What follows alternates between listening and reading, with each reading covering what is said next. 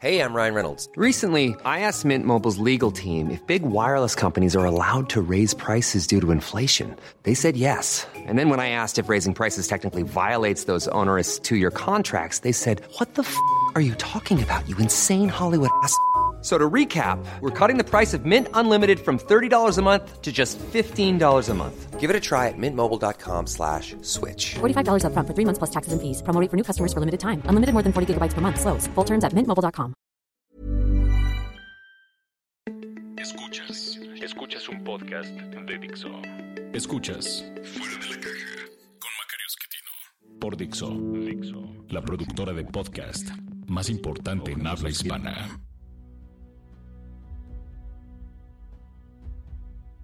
Bienvenidos, esto es Fuera de la Caja. Yo soy Macario Esquetino, le agradezco que me escuche. Esta es la emisión número 67 de Fuera de la Caja y por ser número non nos corresponde hablar de la coyuntura. Estamos eh, prácticamente terminando el eh, 2019, como me pidieron. Doy la fecha en que estoy grabando para que usted ubique el tema y sea más fácil eh, ponerlo en el contexto de lo que está ocurriendo. Estoy grabando justo el día de la Virgen de Guadalupe no va a aparecer ya más información económica relevante sino hasta Nochebuena, de forma pues que creo que esta eh, emisión de fuera de la caja tiene cierta vigencia para los próximos días, semanas, para que la pueda usted escuchar y tener una idea de cómo van las cosas rumbo a 2020, porque 2019 está prácticamente terminado. Tenemos información de tres trimestres completos, ya usted la conoce, un crecimiento promedio de cero, si medimos eh, con el Producto Interno Bruto, un poquito más bajo si medimos con el índice global de actividad económica, que es el que aparece cada mes y esto permite dar un seguimiento más puntual a la economía, pero no, no coincide por completo con el Producto Interno Bruto, con el PIB, por la forma como se calcula, no, no tiene nada de especial, es simplemente una variable económica más que nos ayuda a tener una idea de lo que ocurre y, por lo tanto pues eh, estamos muy agradecidos con esta información. No tengo todavía, no tenemos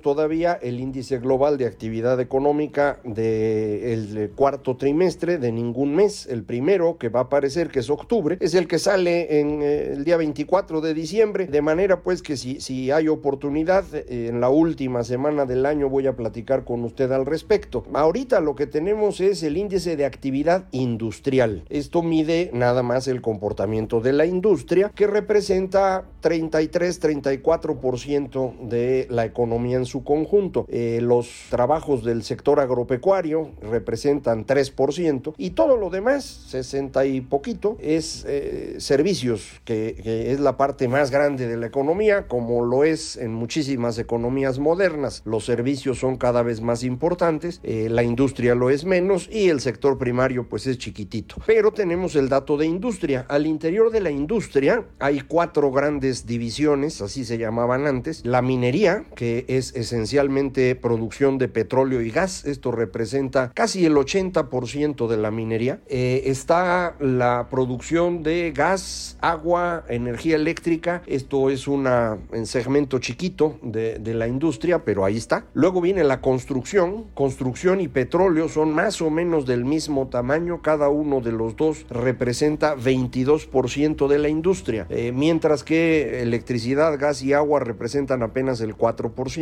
Y todo lo demás, que es la mitad de la industria, eh, viene en las manufacturas. Ahí hay una gran cantidad de cosas. Lo más grande dentro de manufacturas eh, es la industria alimentaria y en segundo lugar la industria automotriz. Esos son los dos grandotes. Eh, indudablemente la industria automotriz tiene un elemento adicional a su favor y es que ha sido la de más alto crecimiento en los últimos 25 años. Entonces no solo es grande, sino que es muy dinámica y lo tanto las manufacturas dependen esencialmente de la industria automotriz. Y esto se hizo evidente en el mes de octubre. Resulta que en octubre la producción de autos en México se cayó en 16% y el efecto sobre el valor de la producción que mide el índice de actividad industrial en la industria automotriz cayó 7.7%. Y el impacto de esto en las manufacturas fue una caída de poquito más de 1%, que al sumarse a una construcción que no se recupera, sino que sigue cayendo, nos dio un resultado en toda la industria de una caída de 3% en términos anuales, es decir, comparado con el mes de octubre de 2018. Es una caída grande, indudablemente. En el último año hemos tenido dos caídas de ese tamaño, acuérdese que este año no ha sido muy bueno. Entonces, en diciembre de 2018 y en mayo de 2019 tuvimos caídas parecidas, 3 y 3.3% de contracción en cada uno de estos dos meses y ahora octubre con otra cantidad igual. La diferencia de este mes de octubre con los otros dos de caída importante, diciembre y mayo, es que en diciembre y mayo el petróleo venía cayendo al ritmo que ha estado cayendo los últimos 15 años, 5, 6, 7, 9% cada mes, va variando pero viene cayendo continuamente, producto de que se agotaron los grandes mantos de los que vivía México. Esta caída entonces del petróleo se sumaba a la caída en construcción en diciembre y en mayo para darnos este menos 3%. Ahora en octubre lo que cayó no fue el petróleo sino las manufacturas por la producción de autos. Esto es relevante porque el eh, dato que tenemos del mes de noviembre es de producción de autos precisamente y la caída fue de menos 13%, es decir, una caída parecida a la de octubre, de forma que es muy esperable que la actividad industrial en noviembre tenga otra vez una caída fuertecita, 2,5, 3%, alguna cosa por ahí, no le puedo decir la cantidad exacta porque no tengo mm, bolita mágica, es nada más eh, haciendo los cálculos y las tendencias, puedo eh, estimar que va a estar por ahí, lo cual nos lleva a pensar que este último trimestre del año, que todavía no acaba, nos falta la segunda mitad todavía del mes de diciembre, aunque ya es Guadalupe Reyes y ya sabe, pues, se trabaja menos, ¿no? Pero de cualquier forma, este, este último trimestre parece que va a estar parecido al segundo trimestre del año, que fue el más malo. Entonces, 2019 no va a cerrar con crecimiento cero. 2019 va a cerrar con un crecimiento negativo. No les sé decir qué tan negativo. Puede ser menos punto 2, menos punto 3, hasta menos punto 5 creo que podríamos llegar. Y esto va a depender fundamentalmente de lo que ocurra en los servicios, que insisto, no tengo datos de servicios. Por ejemplo, de ahí lo que tenemos como dato adelantado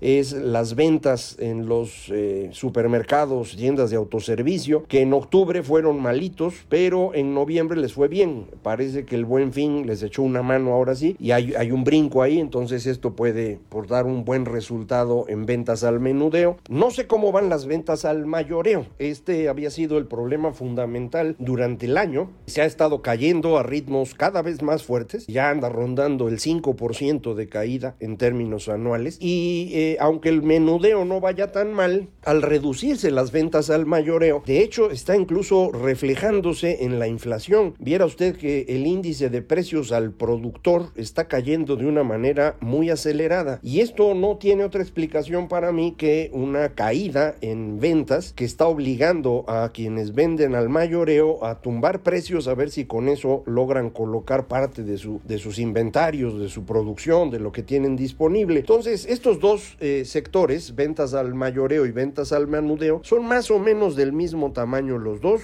14-15% del total de los servicios. En siguiente lugar ahí dentro de los servicios están los servicios financieros e inmobiliarios, eh, que suelen crecer rápido, habían estado creciendo a ritmos muy, muy importantes, pero en los últimos meses ya estuvieron en, en terreno negativo. No sé cómo van a estar ahora y de a eso sí no le puedo estimar porque no tengo forma de hacerlo. Y finalmente el último sector de servicios grandote es comunicaciones y transportes, fundamentalmente telecomunicaciones, eh, que había estado medio mal en el año, pero en los últimos dos meses le fue un poco mejor. Entonces tampoco sé si esto me va a compensar la caída en servicios y entonces servicios en su conjunto eh, acabe estando pues más o menos en cerquita del cero o tantito arriba eh, y eso va a terminar pues de darnos el dato para el crecimiento del 2019, pero le insisto, va a ser negativo. El tamaño de lo negativo es lo que vamos a definir en los próximos días días, semanas. No va a ser muy negativo, tampoco estamos en una crisis como la de 95 o la de 2009, no, estamos hablando de, eh, le digo, menos punto 2, menos punto 4,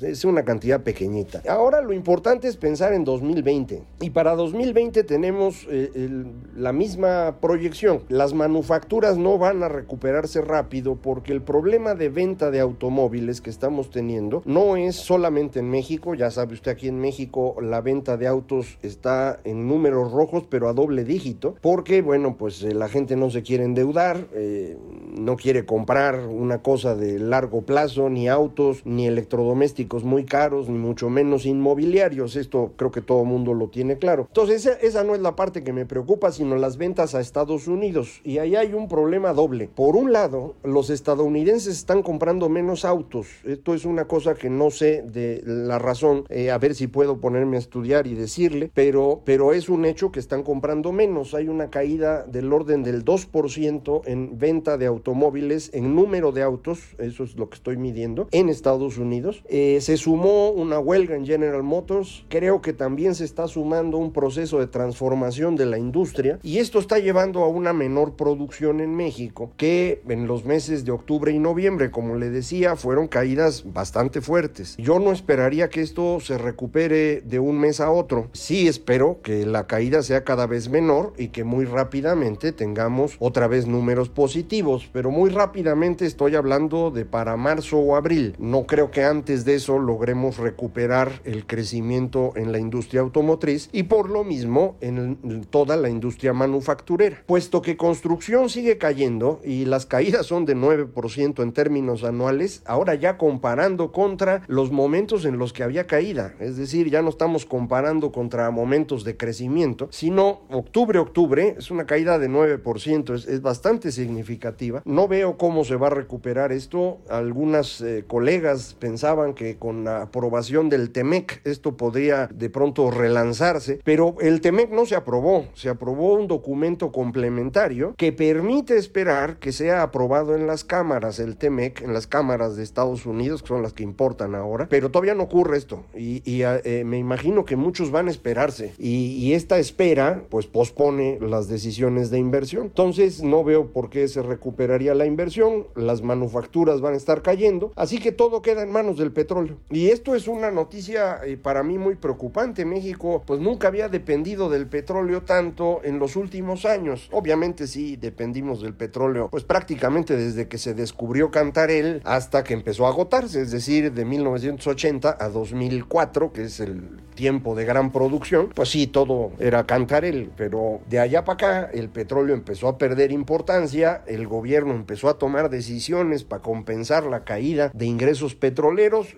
decisiones buenas que duraron un tiempo, pero cuya aportación ya se acabó. La reforma fiscal que se hizo en 2013 permitió aportar un puntito y medio, dos puntos adicionales de recaudación en impuestos sobre la renta, eh, se consiguió otro puntito adicional, un poco más a través del impuesto especial en gasolina que se había dejado abajo y se empezó a subir. Ah, recuerde usted, en 2017 se aventó completito y, este fue el gasolinazo. Luego le bajaron para ver si con eso no perdían la elección. De igual la perdieron. Y en el 2018 lo volvieron a subir para que el nuevo gobierno entrara con un buen margen de maniobra. Esa es la recaudación que, que habíamos estado teniendo, pero ese margen se acaba, se acabó en noviembre. Ya a partir de diciembre, este mes de diciembre, eh, la recaudación por impuesto especial a gasolina va a ser similar a la que se tuvo en diciembre de 2018, eh, menos evidentemente lo que haya de caída en ventas, porque gasolina cae en ventas mes a mes. Dice López Obrador que ya resolvió lo del robo de combustible, entonces yo me imagino que los mexicanos ya se volvieron eh, ambientalistas, seguidores de la joven Greta y ya dejaron de usar auto y por eso ya no se consume gasolina, pero, pero sí está cayendo. ¿eh? Entonces esa recaudación pues va a caer un poco, las otras recaudaciones del gobierno están cayendo, entonces el gobierno ya no tiene dinero. Entonces el margen que se había obtenido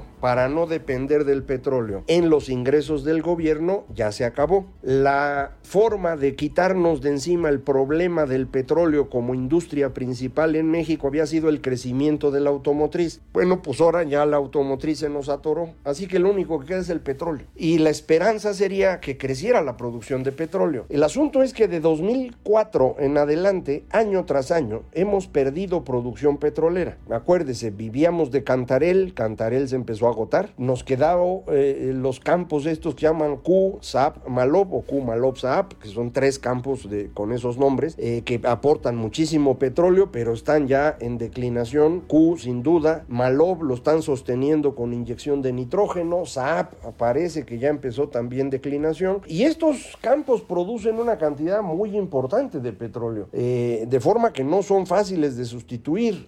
México ahorita produce 1.600.000, 1.700.000 barriles diarios. Dos terceras partes de eso, un millón de barriles, viene de estos campos que le estoy comentando, lo que queda de Cantarel, que ya no es nada, Kuma, Lopsap y otros cuatro pocitos de mediano tamaño, no son chicos, pero no son comparables a Q o etcétera. Y estos campos, entre todos ellos, ocho campos petroleros, pues están aportando este millón de barriles. Eh, aparte de estos ocho campos, tenemos otros 131 eh, que pues cada uno aporta tantito, pero no cree usted que es mucho. Los 21 campos siguientes a estos que le acabo de mencionar producen entre 10 y 40 mil barriles diarios. Compare usted con el millón que estaba yo hablando, o sea, estamos hablando ya de campos realmente pues, más chiquitos. Eh, estos campos más chiquitos, sumados todos ellos, están aportando por ahí de 350, 370, 400 mil barriles diarios. Y luego tenemos otro montón, más de 100, 100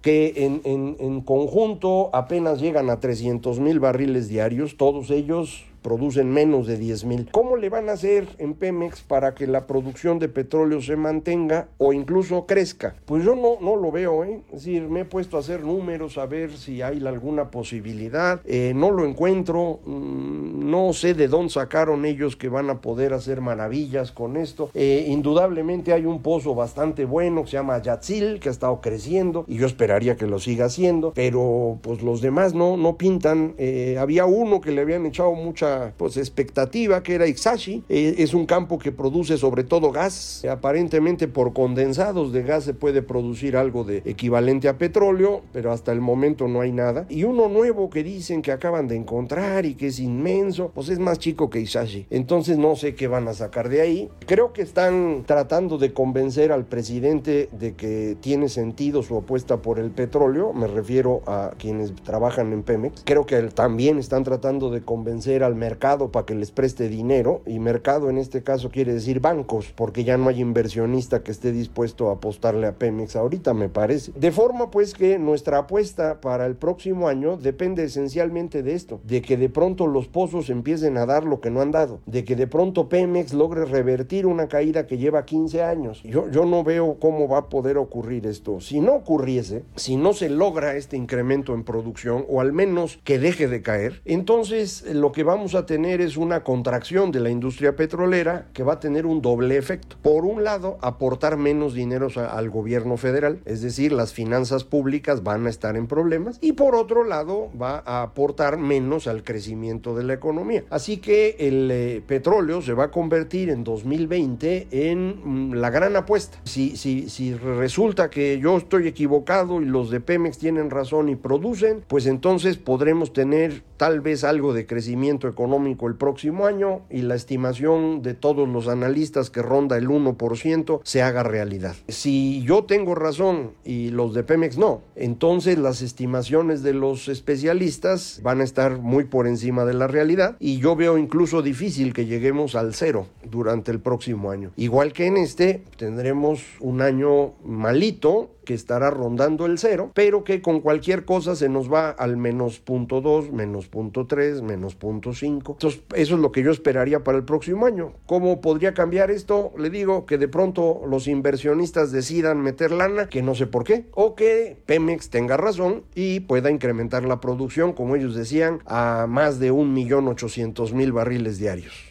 Usted decida cuál de los dos le gusta. Si ninguno de esos dos escenarios le parece factible, entonces pues no le va a quedar más que coincidir conmigo que 2020 como 2019 serán años de un ligero crecimiento negativo. Eh, dos años de eso ya es mucho y creo que vamos a tener dificultades en finanzas públicas que van a poner en riesgo al gobierno del señor López Obrador, pero ya se me acabó el tiempo. Y así con esto garantizo que me escuche usted otra vez a fin de año, si se puede, con la verificación de los datos del mes de octubre y con eh, la estimación de lo que puede ocurrir hacia mediados del próximo año con las cuentas públicas. Muchísimas gracias. Eh, recuerde usted, me puede encontrar como Macario MX en Twitter, arroba Macario MX, correo electrónico macario arroba macario.mx, eh, página electrónica www.macario.mx. Muchísimas gracias. Esto fue Fuera de la Caja.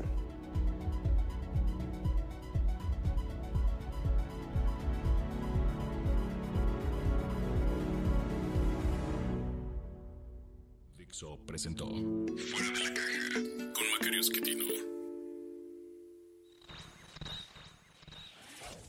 La producción de este podcast corrió a cargo de Pedro Aguirre. Coordinación, Verónica Hernández. Producción general, Dani Sadia.